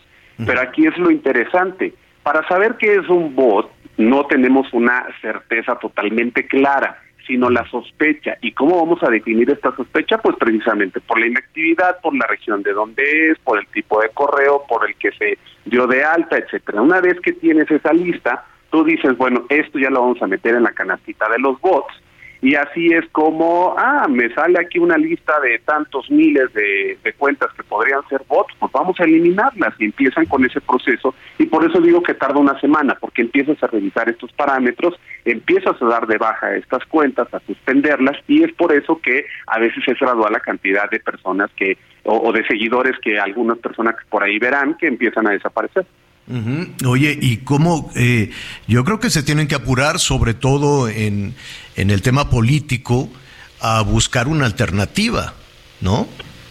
El principal móvil de, por el momento de estas redes sociales eh, es importante conocer una cosa. Una red social vale por la cantidad de seguidores que tiene. O sea, tú puedes crear tu red social, pero no va a valer hasta que no tengas una o acumules una cantidad importante de usuarios que no solamente tengan una cuenta, que la estén usando los seguidores únicos, que los, perdón, los, los, usuarios únicos, que los usuarios que están en activo, etcétera. Entonces, por eso vale una red social. Y muchas redes sociales han permitido que existan esta cantidad de bots porque inflan también sus números y de esta forma aumentan su valuación. Entonces, eh, cuando llegó Elon Musk a Twitter, dijo, no, yo estoy viendo que hay muchísimos más bots de los que yo creí que había, entonces la red social vale menos. Y bajo ese argumento, pues estaba tratando de regatear un poco por ahí el costo de la red social. Al final lo pagó, pero ahora lo que está haciendo es quiero ser honesto y quiero que se eliminen estas prácticas que a mi parecer son desleales, pero pues una cosa así solo te lo puede decir el hombre más rico del mundo que tiene mucho más dinero en la otra bolsa. No, sí, definitivamente. Oye, ¿cuál es desde tu punto de vista falta, no? Habrá habrá que habrá que ver cómo se desarrolla cómo se desarrolla esta estrategia, si efectivamente, si efectivamente la puede lograr. Porque, es pues, correcto, porque al final esto impacta, como tú bien lo decías, en la parte política. Si bien era una estrategia pues de negocios, de la red social, no es, no es como que Elon se está fijándose a ver qué diputado se está quejando de cuántos votos hay en una red social, pues ella le está viendo por sus intereses y por su negocio, ¿no? Entonces, eh, vemos que impacta en el mundo político porque sí se ha prestado durante muchos años a intimidación, ataques, agresiones, pero también a adulación, ¿eh? O sea, había bots también para inflar cuentas de muchos políticos. Pues ve, el, crecimiento, lo que le pasó a Hillary Clinton y lo que le pasó a Trump. ¿No? Y a muchos personajes mexicanos, que no voy a decir nombres todavía, pero ya sacaré un libro de eso. Pero que Sí. de pronto veías que eran cuentas de mucha adulación o cómo modificar las tendencias, porque pues no lo podías hacer desde arriba, sino que tenías que tener un ejército de voz, Claro. una granja, esas granjas que se empezaron a hacer famosas eh, porque pues eh, No, me- había literal Me muchos refería teléfonos al ataque y a la adulación en la cuestión política. El ataque fue contra Hillary Clinton y la adulación a favor de Trump. Y se sembró esa idea y fue efectiva esa idea, reconocido por los propios norteamericanos, ¿no? y reconocido después de las filtraciones de mucha información que empezó a resurgir de personajes que trabajaron en ese lado oscuro donde estaban haciendo y lanzando este tipo de ataques y a través de bots hacían eso y no nada más esa parte, sino también, por ejemplo, las publicaciones eh, que eran noticias falsas y que afectaban la imagen de ciertos candidatos y de esa forma empezaron a moldear la opinión pública. Esa es otra forma de, de fraude electoral, por ejemplo. Ya no, yo no sé qué puede pasar ahora con los procesos electorales. Por lo pronto en México y en los Estados Unidos y las famosas, ¿cómo era esta frase? Las benditas redes sociales. Si efectivamente, si efectivamente se lleva a cabo esa, esa disciplina, por decirlo de alguna manera, o ese sanear la red eh, social como lo, lo anuncia Elon Musk. Yo me voy un poco despacio en esto, Salvador, porque vaya de- desde ayer que estaba eh, analizando y revisando en varios este en varios portales incluso em, esta es- es- esta intención que tiene Elon Musk em, pues si no pudo si no tuvo la certeza de cuántos de qué tamaño es la empresa que está comprando pues ¿cómo va a tener la certeza de cuántos seguidores falsos tienen algunos personajes? y es lo que vamos a descubrir en los próximos días. Yo ya hice el ejercicio de tomar capturas de pantalla de ciertos personajes Ah, eso para saber el antes y para Ajá. ver qué pasa después. Ah, oye, muy bien. Te vamos a invitar entonces a la cabina con la captura de pantalla. ¿Qué será? ¿Cuá- ¿Qué dejamos pasar? ¿Esto lo sabremos en enero o, o antes? Yo creo que para enero ya vamos a tener bien definido cuántos seguidores han perdido muchos eh, pues, muchos personajes y celebridades. Mm, Bueno, pues está muy bien. Wiki Chava, te vas de vacaciones, este, pero pues ahí estate pendiente, ¿no? De cuántos, de cuán- cuántos seguidores tiene cada quien, ¿no? Voy a Tamaulipas, voy a Vallehermoso y ahí voy a estar como quiera revisando todas las cuentas para ver a cómo vamos y cómo cuántos van bajando, a ver si es cierto que el 57%, que el 43%, vamos a ver. Bueno, me parece muy bien. Saludos a, saludos a Tamaulipas, te las pasar a todo dar en Vallehermoso y este, y a tu regreso, pues nos veremos por acá.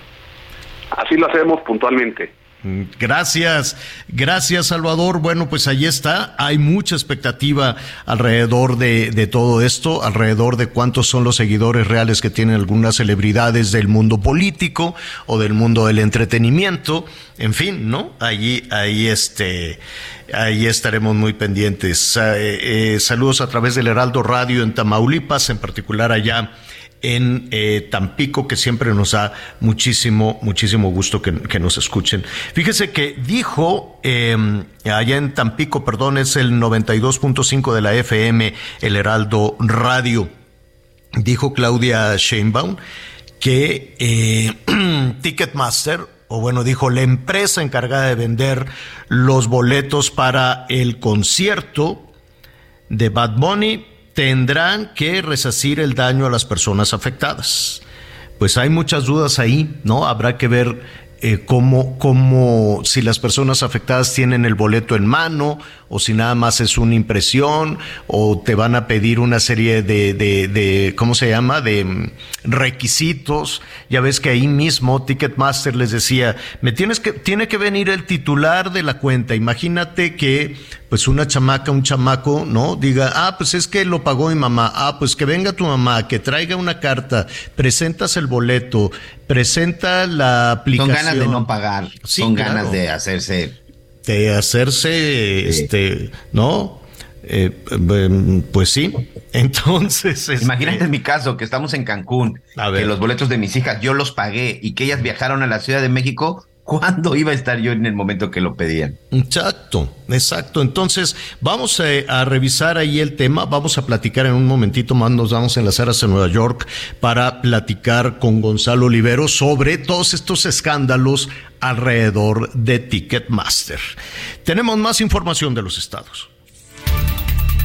Durante las primeras horas de este 12 de diciembre y durante los festejos a la Virgen de Guadalupe en la capital de Querétaro, se registró una explosión a las afueras de la parroquia de San Miguel Arcángel, en la colonia Felipe Carrillo Puerto, que dejó heridas a 12 personas. Una de ellas tuvo que ser trasladada a un hospital. De acuerdo con los reportes, la conflagración se habría registrado por mal uso y manejo de artificios pirotécnicos sin las debidas medidas de protección. En el lugar se pudo conocer que los primeros cohetes estallaron de manera normal. Sin embargo, los siguientes quedaron atorados, provocando la onda expansiva que afectó a varios feligreses al interior de la parroquia y ocasionó daños a varios vehículos estacionados. La explosión en el traspatio de la parroquia dejó como saldo 12 personas lesionadas, de los cuales uno fue trasladado en calidad de grave al área de urgencias del Instituto Mexicano del Seguro Social, con 22 años de edad y con quemaduras de segundo grado en cara y extremidades superiores. Analistas de protección civil del municipio de Querétaro, en coordinación con paramédicos, brindaron la atención. En tanto, bomberos de Querétaro, con elementos de la policía y personal de protección civil, realizaron la revisión en la azotea, traspatio y oficinas de la parroquia. Para Heraldo Media Group, Rodrigo Mérida, corresponsal desde Querétaro. La policía de San Juan Castillo, del pueblo mágico de Atlixco, Puebla, rescató a un sujeto que estaba a punto de morir linchado por pobladores y familiares de 17 personas a quien minutos antes había atropellado. El sujeto aparentemente manejaba en estado de ebriedad y lanzó su camioneta sobre los participantes de una fiesta infantil. Se celebraba el cumpleaños de un niño de 5 años de edad. El sujeto al ver que la calle estaba cerrada se molestó y lanzó su vehículo. Sin embargo, fue detenido y golpeado hasta que la policía lo rescató. En las próximas horas será procesado. 19 exconsejeras y exconsejeros del Instituto Federal Electoral y el Instituto Nacional Electoral enviaron una carta dirigida a los senadores Alejandro Armenta y Ricardo Monreal, presidentes de la mesa directiva y de la Junta de Coordinación Política del Senado respectivamente, en la cual manifiestan su preocupación por la aprobación de las reformas en materia electoral. De acuerdo con el análisis de los firmantes, la aprobación de las reformas en los términos que fue enviada tendría más riesgos y retrocesos que beneficios para las autoridades electorales. Finalmente, hicieron un llamado para que se activen foros y mecanismos de consulta para el desahogo de las iniciativas, en las cuales dijeron están dispuestos a participar. Cabe señalar que hoy se reunirán las comisiones de gobernación y estudios legislativos del Senado para iniciar con la discusión y la votación de dichas reformas, informó Ángel Villegas. Conéctate con Ana María a través de Twitter, arroba Anita Lomelí. Sigue con nosotros. Volvemos con más noticias. Antes que los demás. Heraldo Radio, la H se lee, se comparte, se ve y ahora también se escucha.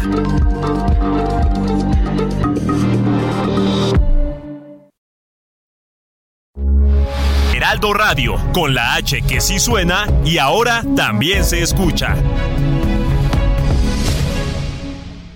Todavía hay más información. Continuamos.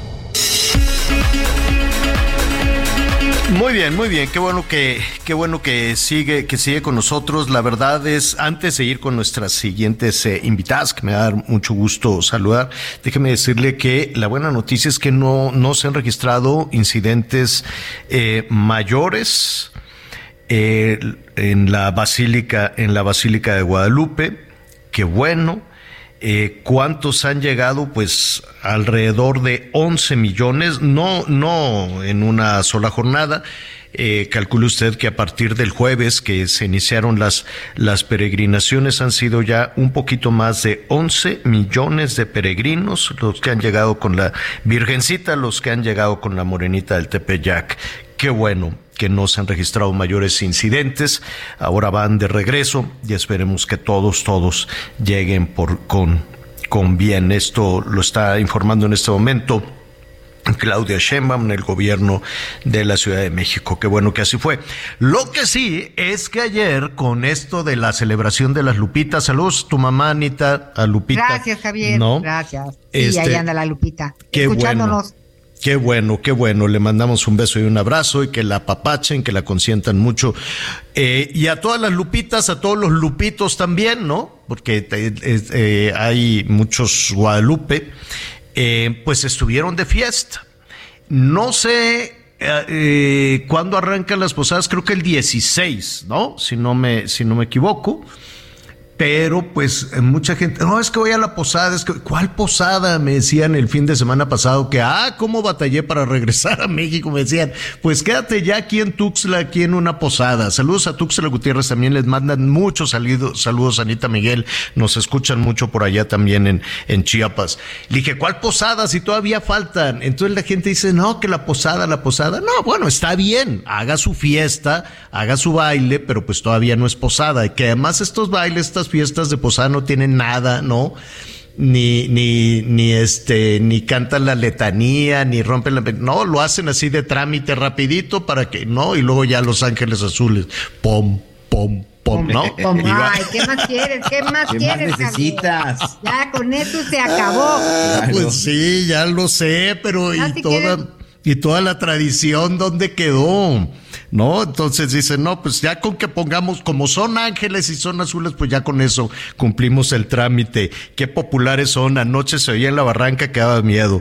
Oiga, este, déjeme decirle que 400, casi 500 personas, solo en la Ciudad de México, 500 personas los mandaron al Torito porque iban bien briagos manejando. Mucho cuidado con eso. Si va a celebrar, si le va a poner piquete al ponche, pues este, o vayas en un taxi o que maneje a alguien, conductor designado. Eh, eso estu- estuvo muy de moda, no sé, no sé si todavía existe ese tema del conductor reminado, de, Sí, sí, sí, claro que sí existe. Bueno, pues que se pongan de acuerdo para eso. Conduce sin alcohol operativo de fin de año. eh, se han realizado, nos dice este aquí García Harfush, bueno, su oficina, 95 mil, casi 95 mil pruebas. ¿Cómo son esas pruebas? Eh, ¿Es la de que le soplen a un aparatito? ¿Y el COVID qué? ¿Es el mismo aparatito o lo cambiarán así de a uno por otro? Pues no, no lo sé. Son 95 mil pruebas. Este dice pruebas de ambiente al interior del vehículo. Mm, Tú sabes, Miguel, qué es esa prueba. Dice alcohol Sí. stop. Ambiente Sí, el alcohol stop, Javier, ya no es una prueba que te hacen directo al conductor, sino te dicen, baje su ventanilla. Esto se empezó a aplicar sobre todo cuando empezaban ya los asuntos de la, de la pandemia. Entonces, en el momento que se hace eh, la revisión alcohol stop, te detienen, bajas tu ventanilla, literal, mete la cabeza el policía y si huele alcohol, en ese momento ya te detienen y en ese momento ya se llevan a cabo las revisiones. El alcohol stop no es... Y la otra que es la tradicional, que te dan tu boquilla, que le soplas y ese sí ya es una prueba individual, señor. Pero ya también están revisando pues qué tanto alcohol pudieron haber consumido eh, pues no solamente el conductor, sino el resto de los tripulantes para llevar a cabo la revisión. Oye, y si le combinan, ¿cómo se llama ese que cuelgan algunos taxistas que huele con todo vainilla. respeto? El Ay, vainilla. vainillón, Vainillón, ¿no? Vainillón, ¿qué? Vainillino cotorrón o... Ah, qué feo ¿cómo huele, qué horror. Deberían de ponerle que huela a pinito navideño, algo, no que le, le avientan el vainilla, se llama vainillino cotorrón, creo. Entonces huele Vainillino cotorrón. huele horroroso. Entonces imagínate que vienen los chavos, ponen cuatro vainillinos cotorrones más el alcohol, pues a ver cómo se bajan de ese carro todos mareados. Bueno, mucho cuidado.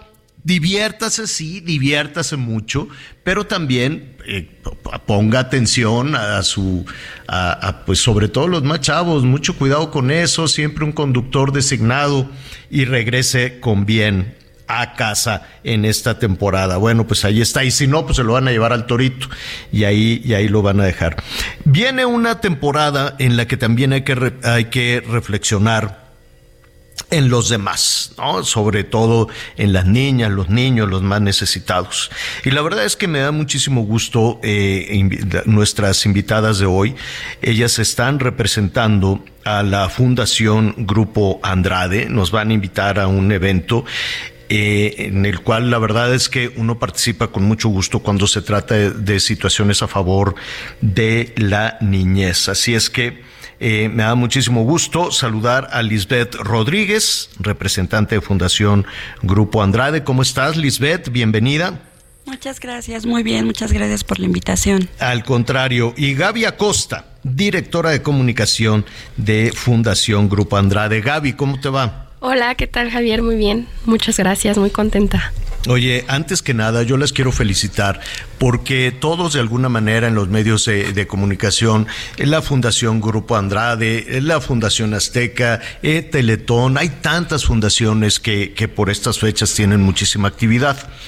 Y la verdad es que las felicito porque nos hemos dado cuenta que en muchas eh, ocasiones todos queremos ayudar y por un lado o no sabemos cómo, o por otro lado, eh, queremos hacer este, donativos, sobre todo cuando son donativos en especie. Entonces dicen, ah, pues voy a ir con Lisbeth y voy a ir con Gaby y les voy a dar este arcón o les voy a dar esta despensa o les voy a dar estos juguetes, ¿no? Y este, y el problema es la logística, la estrategia, la logística en ocasiones es complicadísima. Hacer llegar los donativos, tanto en, especie como donativos este, económicos, a quien verdaderamente lo, necesitan. ¿Cómo, ¿Cómo, es la estrategia? Antes de ir al evento, ¿cómo es la estrategia que tiene esta eh, Fundación Grupo Andrade para identificar y apoyar a quien lo necesita? Bueno, Fundación Grupo Andrade como tal es una institución de asistencia privada. De hecho, nosotros estamos regulados por la Junta de Asistencia Privada de la Ciudad de México. Y sí, esta parte de los donativos económicos y en especie, a veces la gente quiere apoyar, contribuir, pero no sabe con quién acudir. Nosotros en nuestra página, en nuestro sitio web, tenemos la información de a dónde pueden acudir, nos pueden enviar un correo. Nosotros estamos pendientes también en las redes sociales. Se pueden sumar eh, las organizaciones con las que nosotros trabajamos, cada año las, las seleccionamos. Tenemos una convocatoria que lanzamos de forma anual para invitar a las organizaciones que operan proyectos a favor de la niñez para que se sumen en esta red de organizaciones a favor de Fundación Grupo Andrade. Lo que nosotros hacemos como tal es seleccionarlas a partir de cinco pilares que nosotros consideramos indispensables para el desarrollo integral de la población infantil. El pilar de educación, alimentación, vivienda, juego y salud. Y a partir de esto es que las fundaciones se suman con nosotros y la verdad es que algo que nos distingue mucho es que somos sumamente cercanos a las organizaciones. Siempre estamos pendientes de sus necesidades y además también tenemos la parte de voluntariado. También los queremos invitar a que se sumen. Lo pueden consultar en nuestras redes sociales y en nuestro sitio web. ¿Qué hace un voluntario? ¿Una o un voluntario? Bueno, el voluntariado como tal tiene diversas actividades. Puede ser desde un día particular, por ejemplo, el Día de Reyes, el Día del Niño. Estas actividades, por ejemplo, se pueden sumar con una donación de un juguete, pueden realizar una convivencia, pero también aquí es importante que tomen en consideración que nosotros trabajamos con casas hogar. Y la verdad es que las niñas y niños están en la institución todo el tiempo y a veces solamente quieren apoyar en un día en particular, ¿no? Ahorita con la actividad de Reyes o con el Día eh, del Niño. Y en realidad ellos mismos pueden sumar con alguna actividad que tengan planeada. Todos tenemos como alguna habilidad, algún taller que queremos dar. Esto lo pueden hacer con las organizaciones. Si ustedes tienen una idea, yo los invito a que nos sigan en nuestras redes sociales, que consulten nuestro sitio web. Pueden mandarnos todas sus sugerencias. Nosotros leemos todo y les damos seguimiento. Si ustedes tienen una idea así mínima que sea, la podemos hacer muy grande. Oye, qué bien, qué bien. la, la verdad es que es en muchas ocasiones queremos eh, queremos apoyar, queremos ayudar y queremos que ese esfuerzo tenga resultado y es ahí en donde una fundación como la de Grupo Andrade entre en acción. Gaby, cuéntanos de esta rifa, ¿de qué se trata? Bueno, ahorita estamos eh, promocionando la rifa en orden de que Fundación Grupo Andrade siga apoyando y beneficiando a estas instituciones eh, a favor de la niñez, de la población infantil que está en una situación desfavorable. Eh, estamos con este sorteo que se llama Reyes con Causa Cualquier persona puede participar a partir del 5 de diciembre hasta el 31 de diciembre. Pueden realizar su compra de un boleto con valor de solo 100 pesos a través de nuestro sitio web. Eh, nuestro sitio web es www.fundaciongrupoandrade.org.mx. Esta es a través de una compra digital a través de las plataformas de PayPal y de Flap. Puede, puede contribuir cualquier persona que se quiera unir a, esta causa para seguir favoreciendo a la población infantil. Así es, oye Gaby, pero a ver, es, es una rifa, pues. O sea, yo entro y compro uno o varios este varios boletos o cómo, cómo es? Sí, es, es un sorteo. Es un, es un, es un, sorteo. Se va a, a, rifar un automóvil nuevo Aveo 2022. Ah, oye, muy bien. Sí, ese es el, el, premio. Y este pueden entrar a esta plataforma. Ahí es muy fácil de utilizar. Compran su boleto. Su boleto es digital. Les llega a su correo electrónico.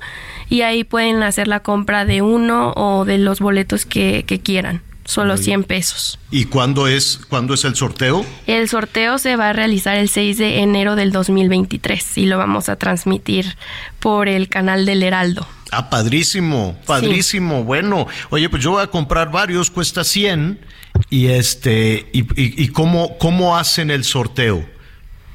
Es a través de una mecánica de, de números, o sea, eh, se ponen unas anforitas y así un sorteo como, como los clásicos sorteos, como los del melate, la lotería, todos esos. Claro, así de las, las esferitas y bueno, este, a partir de esa mecánica de formación de números vamos a poder este obtener el ganador. Oye, qué maravilla. Y el automóvil, así en ese momento le dicen, venga aquí, aquí están las llaves, este, y ya. sí, vamos a tener la entrega del premio posteriormente a la, ah, a la fecha de, del sorteo. Igualmente pueden consultar nuestras bases y nuestros términos y condiciones en la página web donde viene toda la información. Ah, padrísimo, padrísimo. Qué bien, pues ahí está, está hecha la, la invitación al que entrar al sorteo. Nada más dime algo, eh, Lisbeth, eh, hablabas de, del grupo objetivo de, de esta fundación. Em, son niñas, son niños, pues en desamparo, ¿no? Sí, así es. La población con la que nosotros trabajamos son niñas y niños en condición de alta vulnerabilidad social.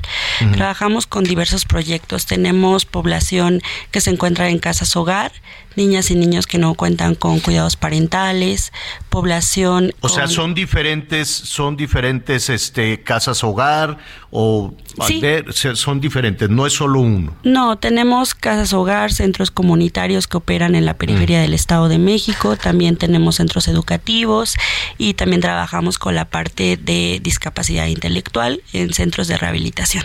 Cuánto trabajo, la verdad es que eh, muchas, muchas felicidades, Lisbeth, Gaby, hacen un trabajo extraordinario y la verdad es que nos dan una oportunidad para poder apoyar en estas fechas, ¿no? Así es, los invitamos a todos a que sigan contribuyendo y que se sumen a la causa. ¿De nueva cuenta el portal o algún número telefónico? Claro, eh, nuestro portal es www.fundaciongrupoandrade.org .mx.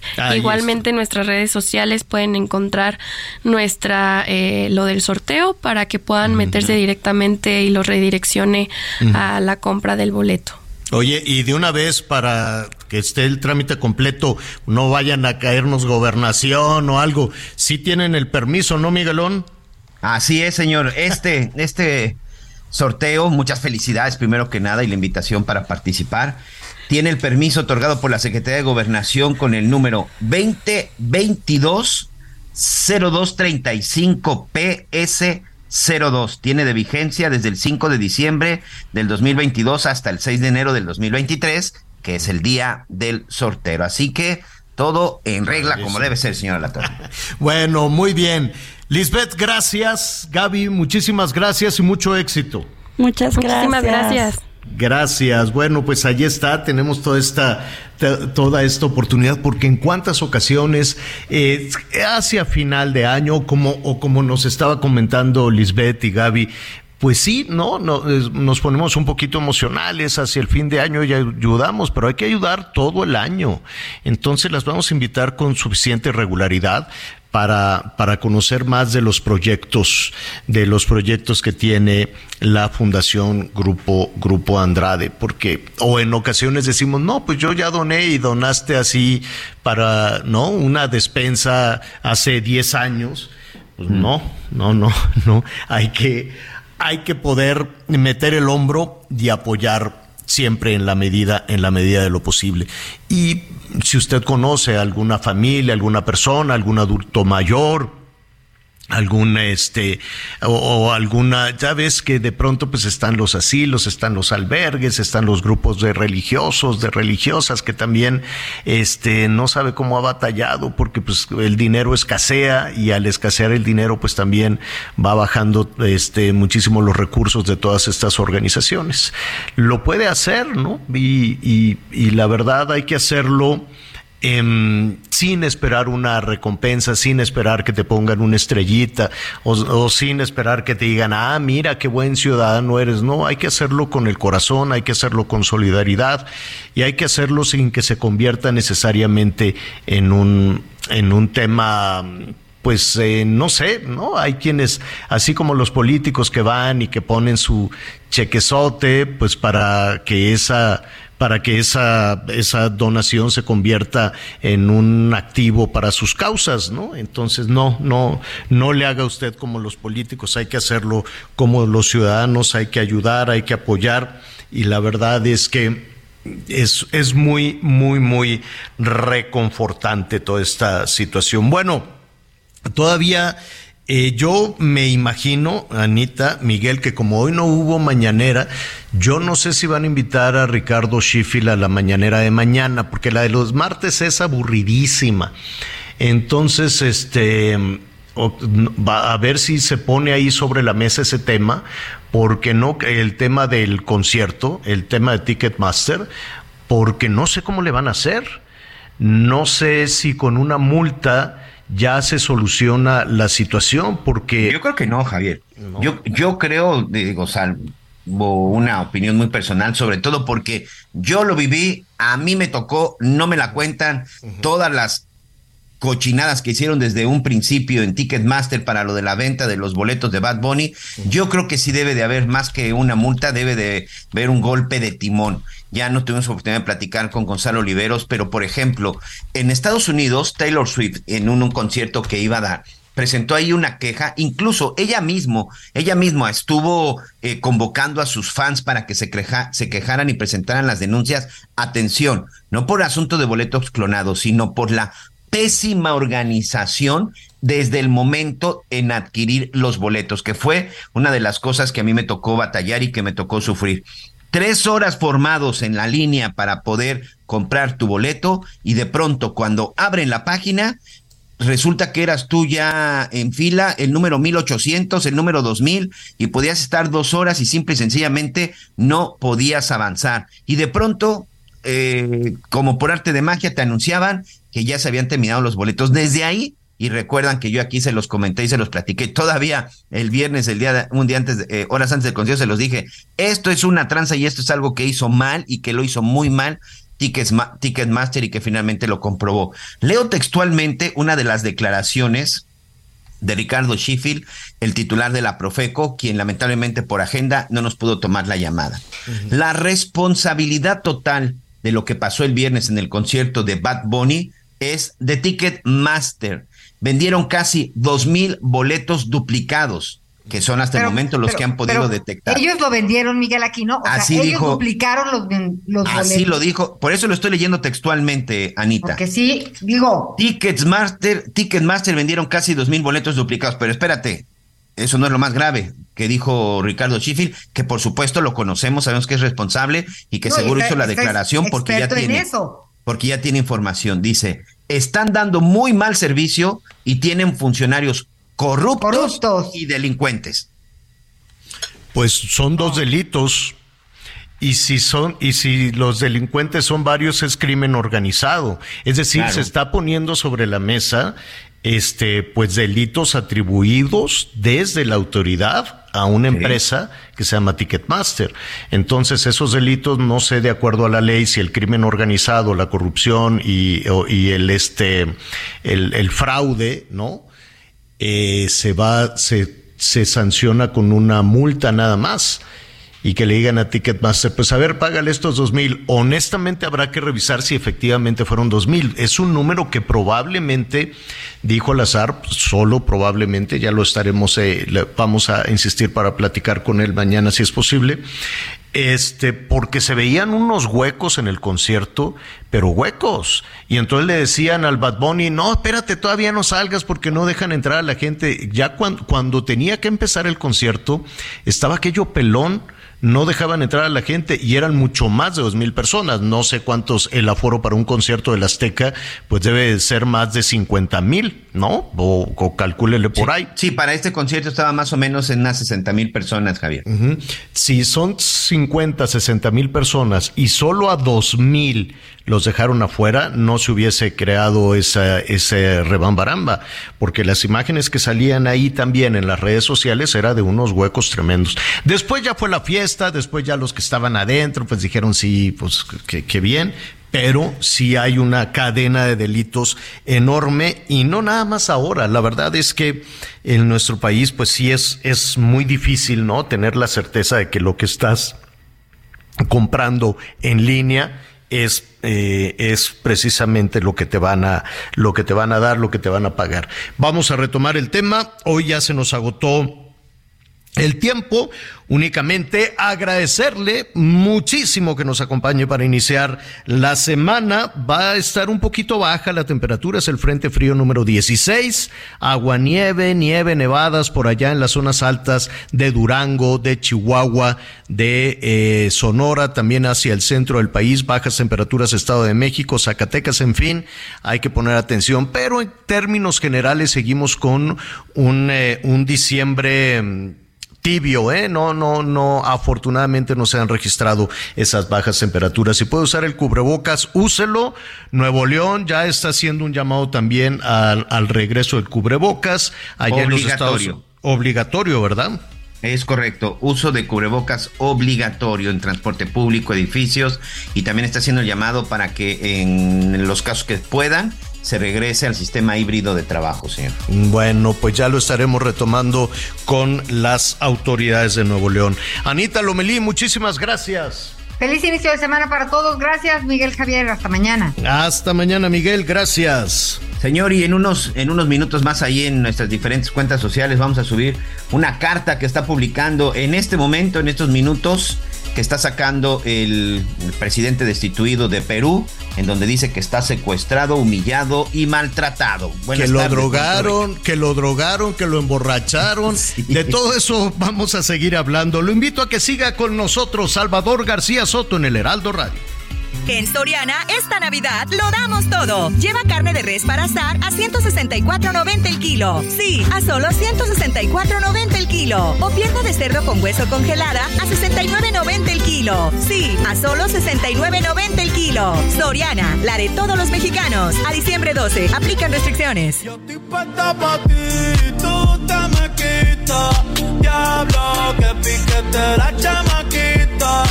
El corazón lo puso en la neverita. Dice que este verano se queda solita. Yo estoy puesta para ti y tú te me quitas.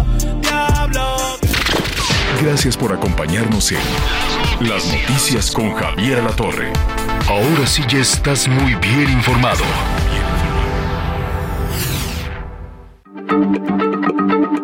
Heraldo Radio, la H se lee, se comparte, se ve y ahora también se escucha.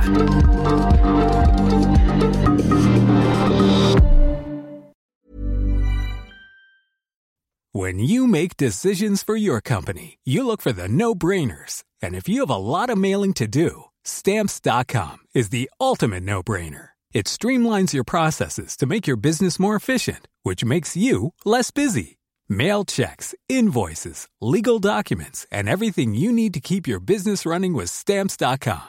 Seamlessly connect with every major marketplace and shopping cart. Schedule package pickups and see your cheapest and fastest shipping options from different carriers. With rates up to 89% off USPS and UPS rates. And with the Stamps.com mobile app, you can take care of mailing and shipping wherever you are. Make the same no-brainer decision as over 1 million other businesses with Stamps.com. Sign up with code PROGRAM for a four-week trial, plus free postage and a free digital scale. No long-term commitments or contracts.